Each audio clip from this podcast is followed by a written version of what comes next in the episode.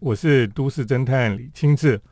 那么最近因为解封的关系，很多人就到日本去旅行哈。那日本因为这几年有很多的建筑，大家都还没有看到了哈。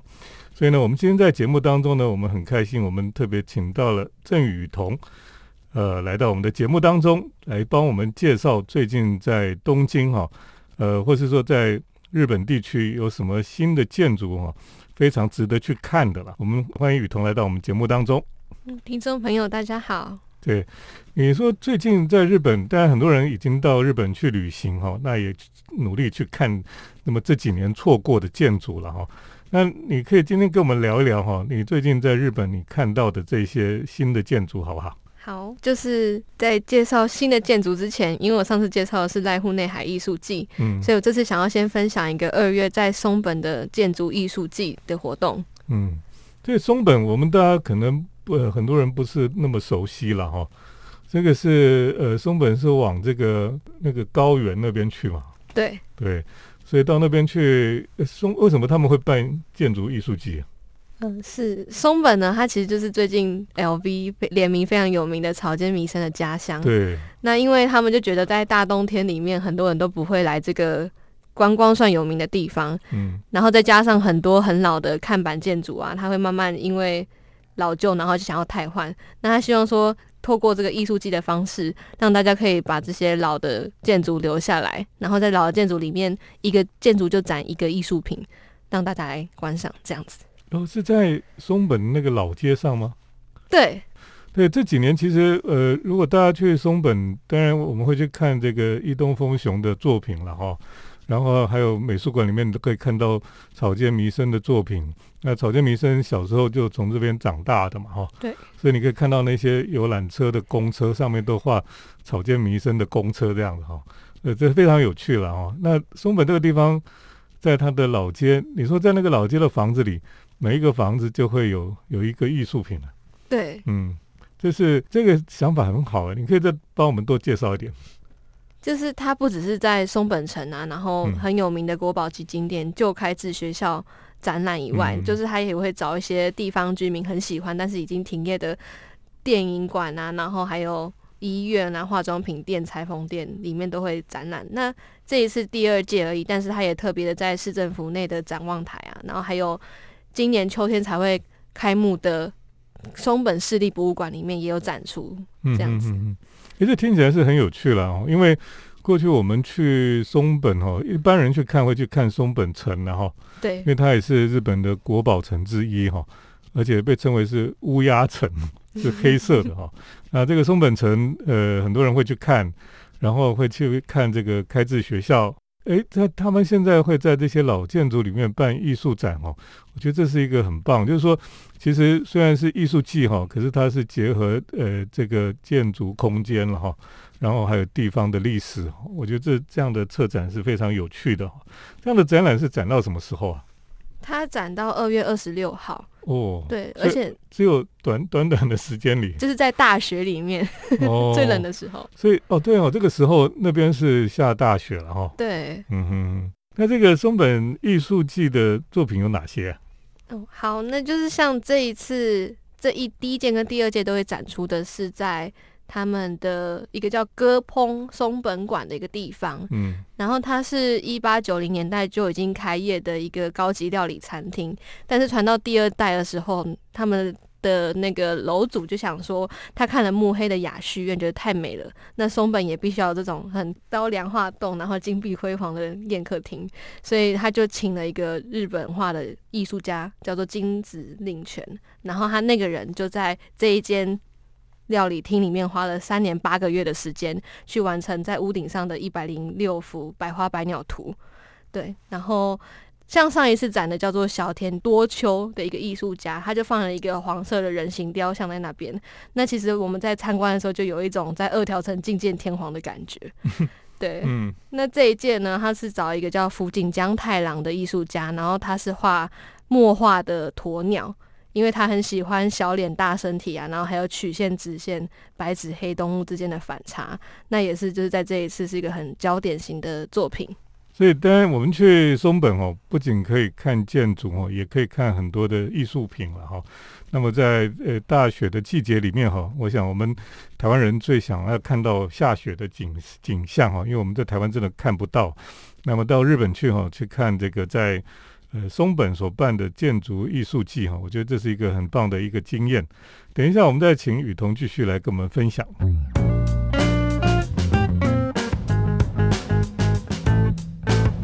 欢迎回到我们建筑新乐园节目，我是都市侦探李清志。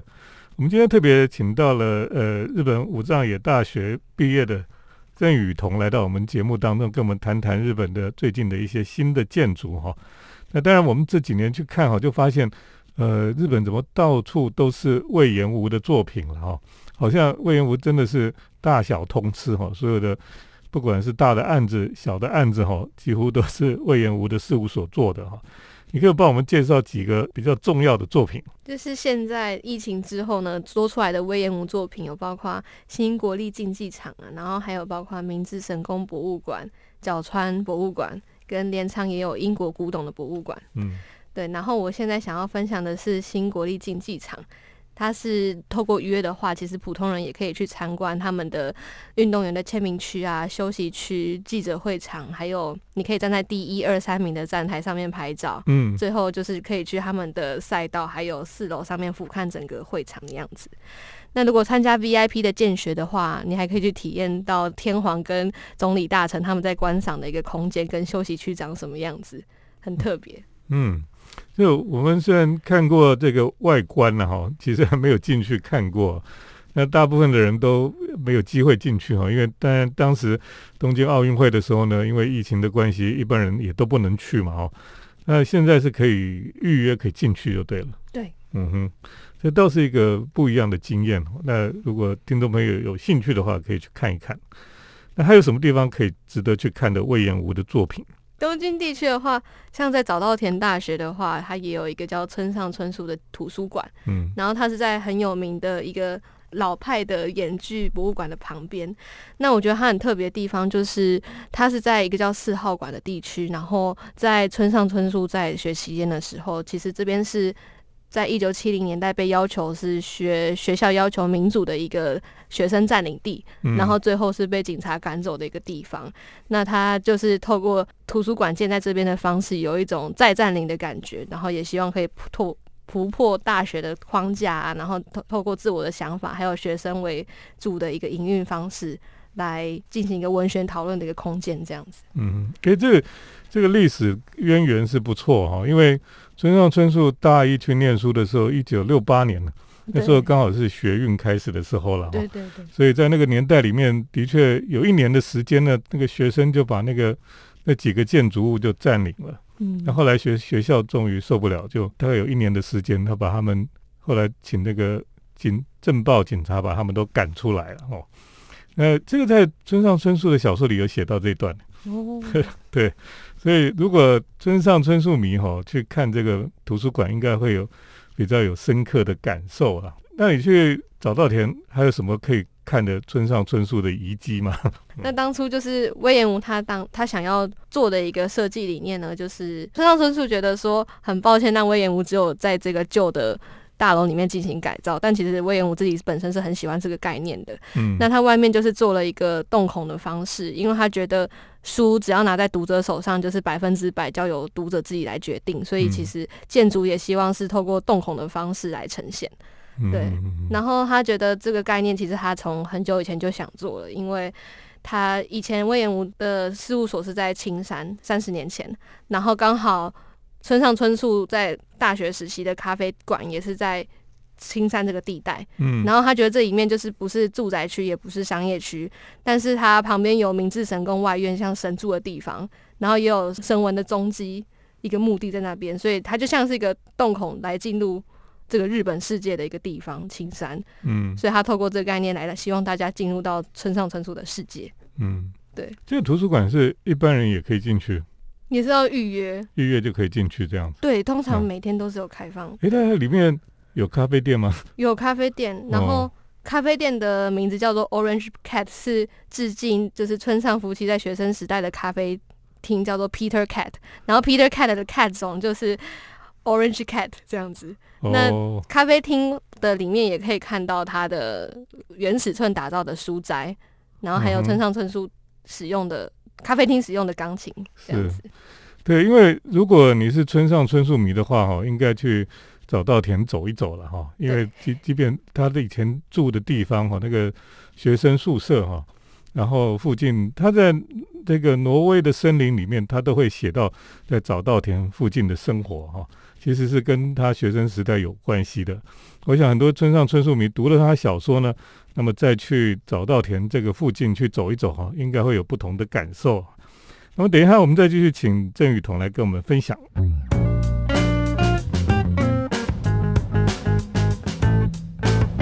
欢迎回到我们建筑新乐园节目，我是都市侦探李清志。那么在东京地区哈，除了魏延吴的作品之外，那么最近有一些。比较受人家瞩目的哈，不是魏延吴设计的有哪些建筑？包括有在神奈川工科大学由时尚纯野打造的 KIT 广场，然后它主要是让学生可以在这个地方进行交流啊，然后其实进去的时候也可以去商借他的桌子啊、瑜伽垫，然后你可以在这边赶报告，或是偶尔也可以看到学生在这边拍毕业照。对，然后他不能做的事情就是你不能在那边。吊就是在屋顶上面吊杆杆，或是用溜板的运动以外，都可以在这个地方享受光线的变化。嗯，不过这也是要预约了哈。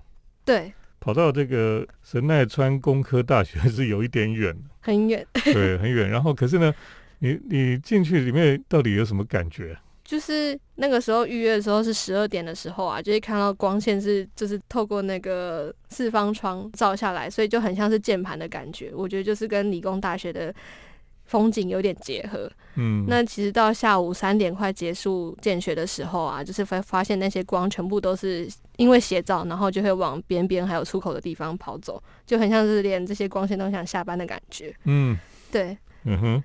所以有人说那个地方那个广场，这感觉是非常神奇的地方哦。对，然后他当初会用这个理念做出来，是因为它是就是有一个三公尺左右的高低落差，然后是学校的闲置网球场。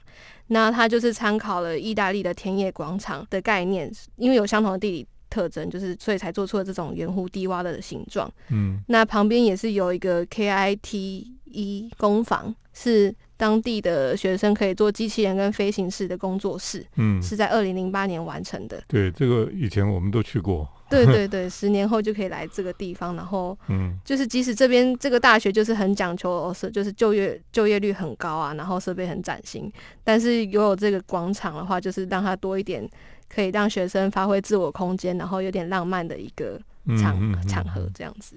对。那除了这个时尚纯野的作品之外，哈，那个中村拓志最近在东京也有一个新的作品。对，他是上野东照宫的玉珠印所。然后，如果大家是在三月看樱花去的时候，其实这间东照宫它平常也会有樱花限定版的玉珠印。嗯，有人在收集这个，对不对？对对对对对，玉珠珠印，每一个庙都不一样。而且我记得，就是它的开工日期好像是定在四月十九号，跟德川家康的生诞还是就是逝世的日期是有关系的。我就觉得这概念很好。对，那中森拓志他做的是什么？他做一个一个新的亭子吗？亭子，然后里面再是卖玉手跟写玉珠印的地方。嗯哼，对。那除了这个之外，还有哪一个建筑师的作品值得去看的？就是现在日本。的 IG 上面很红的是一个叫纪尾井清堂的地方，然后它是由内藤广设计的。那它这个业主是叫做伦理研究所的地方，然后诶，他也有做过富士高原的研究所，也是内藤广设计的。他就希望他们说，你就先做出来，我们再慢慢想这个地方怎么用。所以标榜的是很多目的的广场。那内藤广那个时候就想说，他现想做的就是一种可以让建筑本身就可以显示自己价值的一个建筑。他想的是帕德嫩神殿，就觉得里面没有艺术品，没有音乐，但是他透过建筑本身就可以让人家获得极大的感动。对，然后他的回想起的是他五岁的时候坐在他妈妈膝盖上面那种被接受然后被保护的感觉，所以这种继续这个建筑的时候，欢迎大家可以想想看这种感受。嗯，对，听起来是嗯，很有意思。好哦，那其实当然我们看到很多魏延吴的作品哈，很多人看了以后就觉得说哦，怎么都是魏延吴？其实也有别的建筑师的作品了。那么呃，只是你可以去看不同的建筑师的作品，然后可以了解一下日本最近的一些应该讲建筑设计的趋势吧哈。那当然魏延吴作品还很多，包括新高轮的车站呢。哦，那个车站也是在 JR 的线上，可是它基本上是一个非常巨大的新的车站哦。现在几乎没什么人用，那旁边都还在开发哈，以后那边也是一个新的商业区吧。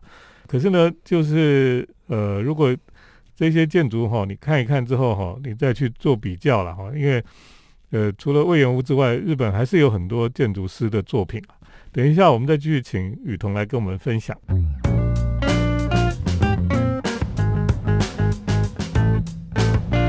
是都市侦探李清志，那我们今天特别邀请到郑雨桐来到我们节目当中，跟我们分享最近呢在日本地区哈，啊有一些非常值得去看的新的建筑啊。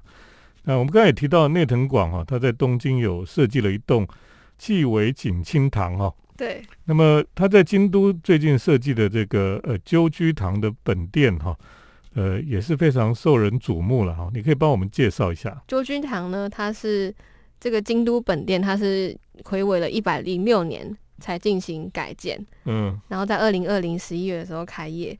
那就是它除了木造以外呢，它就有透过那个黑色的钢筋，嗯，来支撑着整个建筑，嗯，所以以内藤广自己说的，他觉得有一种像京都人两个人在敬礼的感觉。嗯，它其实就是说，它虽然外面是看起来是木架构，它其实里面有类似钢索的东西哈。就把它拉着，那那个东西就是让为什么我们进去看的时候会觉得哦，那个垮距很大，中间都没有柱子哈，就是它靠着那个铁的那个钢筋哈，把它拉住哈，所以让它整个看起来就是垮距都可以很大，没有柱子。然后其他的部分呢，就是用木条哈，对，就是看起来就是还是很古典的哈。那事实上它的工法其实是蛮现代的。哦，嗯，他就说他的作品是希望可以呼应到这个旧剧堂商品本身的很纤细的感觉，所以用这个屋顶构造来表现出京都的纤细感。嗯哼，对。然后他这次很特别，就是除了一个建筑以外，我们可以在里面可以看到有一个中庭。那它其实以前是作为这一间旧剧堂的仓库。然后在右边平常没有开放的地方叫做乡市，它是一个从自古以来京都在交流香味香道的一个地方。嗯，对。然后它的格局呢是参考银阁寺的弄清亭这个地方的完全一样的格局。嗯，还蛮特别的。对，像我们如果去京都哈，内藤广之前还有一个作品就是虎屋茶寮。对对对，那个作品也就是你你也是看起来觉得说是很古典，可是事实上。它又有现代的精神在里面了哈，所以我们常常觉得说，哎，其实做日本建筑感觉的哈，也不是只有魏延武了哈，内藤广很很早就有做这些东西了，而且他们的手法的的确是有一点点不太一样啊，呃，内藤广比较细致一点哈，像你说，其实很适合京都了。嗯，而且就是除了这个虎屋果寮跟鸠居堂以外呢，就是包括京都御苑的中立麦休息场，它也是一个比较属于京都市的木造屋顶。那这个的设计师叫做柳泽孝彦，虽然他已经过世了，嗯，但是他也有设计过像东京现代美术馆跟 M O A 美术馆这种地方。嗯，那么京都还有什么地方值得去看呢？就包括我们上次有讲过的京瓷美术馆。京瓷美术馆哦。他是青木纯当馆长以外，嗯，临近的大阪也有一个中子岛美术馆，也是很新的建筑。嗯，关于这个金池美术馆，因为它最近很有趣哦，他们在展这个 Andy Warhol 的作品展呢。哦，应该说 Andy Warhol 的展览哦，因为他们说 Andy Warhol 在五零年代哈，他就常常到京都去旅行，所以京都人就特别觉得这个人是很特别，对他们。京都来讲是一个很特别的人呢，嗯，所以我不知道他创作里是不是有受到日本影响。我们在这个过年哈，或是放假的期间哈，有些人已经去日本了哈，那有些人继续要去日本玩。那到二月、三月哈，三月可能到樱花季都是很很受欢迎的旺季了哈，可能人也会很多哈。不过呢，诶，我们今天跟大家来介绍的这些日本建筑呢，大家有机会去日本哦，就可以去看一看。今天很谢谢雨桐来到我们的节目当中，帮我们介绍日本的新建筑。谢谢李老师，谢谢听众朋友。我们接下来呢是都市侦探的咖啡馆漫步单元。都市侦探的咖啡馆散步。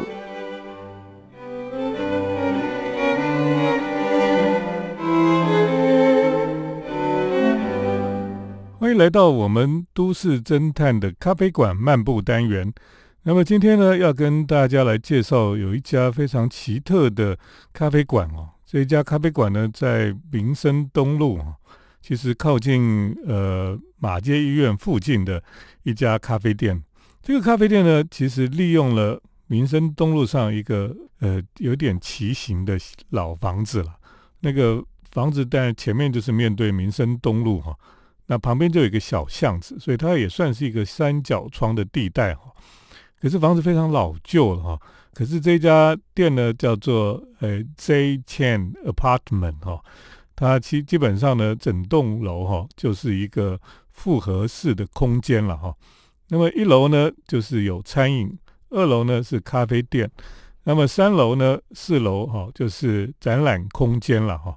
那这个店呢，非常的特别，是因为它跟一般我们所看到的咖啡店，不管是非常极简啊、北欧式的这种干干净净的咖啡店，又不太一样哈。那么它是一个非常有华丽风格的咖啡馆。呃，而且不仅是华丽哈，它又是因为房子是老房子，又拆来拆去哈，所以又有点废墟感哈，所以我就把它称作是有一种废墟华丽感的一种咖啡馆啊。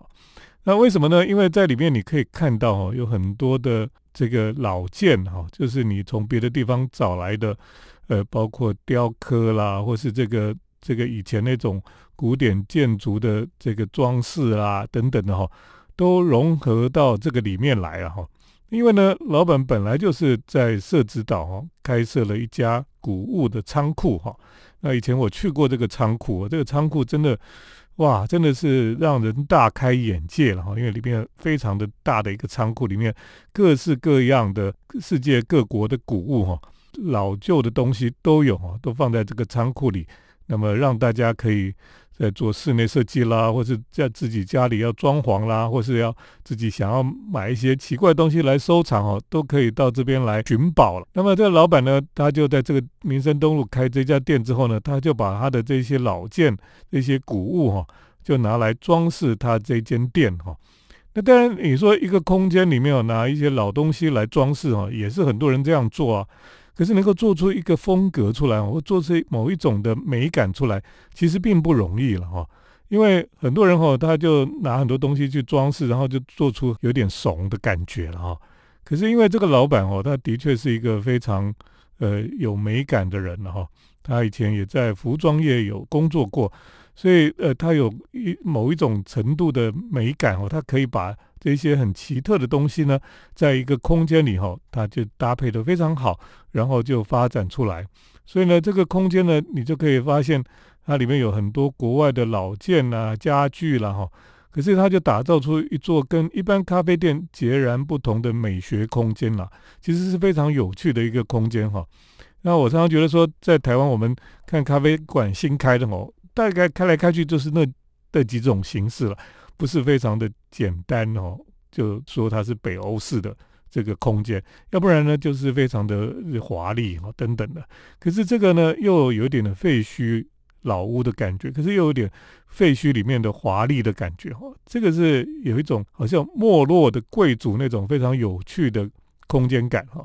那么楼楼上呢，它整个建筑物有这种复合式的经营哈，又有展览空间，又有咖啡店，又有餐饮店哦。所以它感觉上会有非常多可以发展的可能性了哈。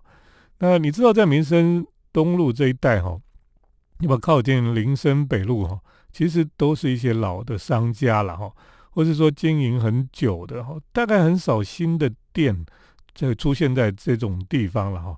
那么在这些地方的老街区里面哈，等于说这家店也为附近哈注入新的活力了哈。那我觉得。这些开店哈，就不单单只是这家店好，这个店如果有好的空间，有好的影响力，它其实会渲染哦，让整个社区哈又重新带来不同的活力。那因为它会把不同的客群哦带到这个街区来，然后为这个街区呢就开始发展出不同的可能性出来。所以有时候一家店的设立哈，它会影响周边哈，那它甚至哦会带动整个街区的发展。那我觉得这是好的影响。所以对很多开店的人来讲哦，他不应该只是想说哦，我要开一家店，我自己会赚钱，我自己很特别这样就好。他应该想到说，我开这家店哈，应该要能够让整个邻居哈，整个街区这条街，这个整个社区哈，都能够慢慢好转起来哈。要有这样子的雄心壮志了哈。那么当然，如果你店开不好哦，可能会让这个附近越来越没落，也有可能哈。如果本来就已经很好的区，然后你开一家很很 low 的店的时候呢，你可能就让整个区域哈越来越向下沉沦了哈。所以呢，今天跟大家来介绍这家店哈，那么它非常的有趣哈。那么在这个民生东路哦，中山北路跟呃，林森北路中间哈这一段比较老旧的街区里面，他开了一家又华丽又典雅的咖啡店，叫做 Z Chain Apartment 哈，大家有机会可以去看看。今天跟大家介绍的咖啡店就先介绍到这里，谢谢听众朋友的收听，我们下礼拜再见。城市的幸福角落，来杯手冲单品，享受迷人的香醇世界。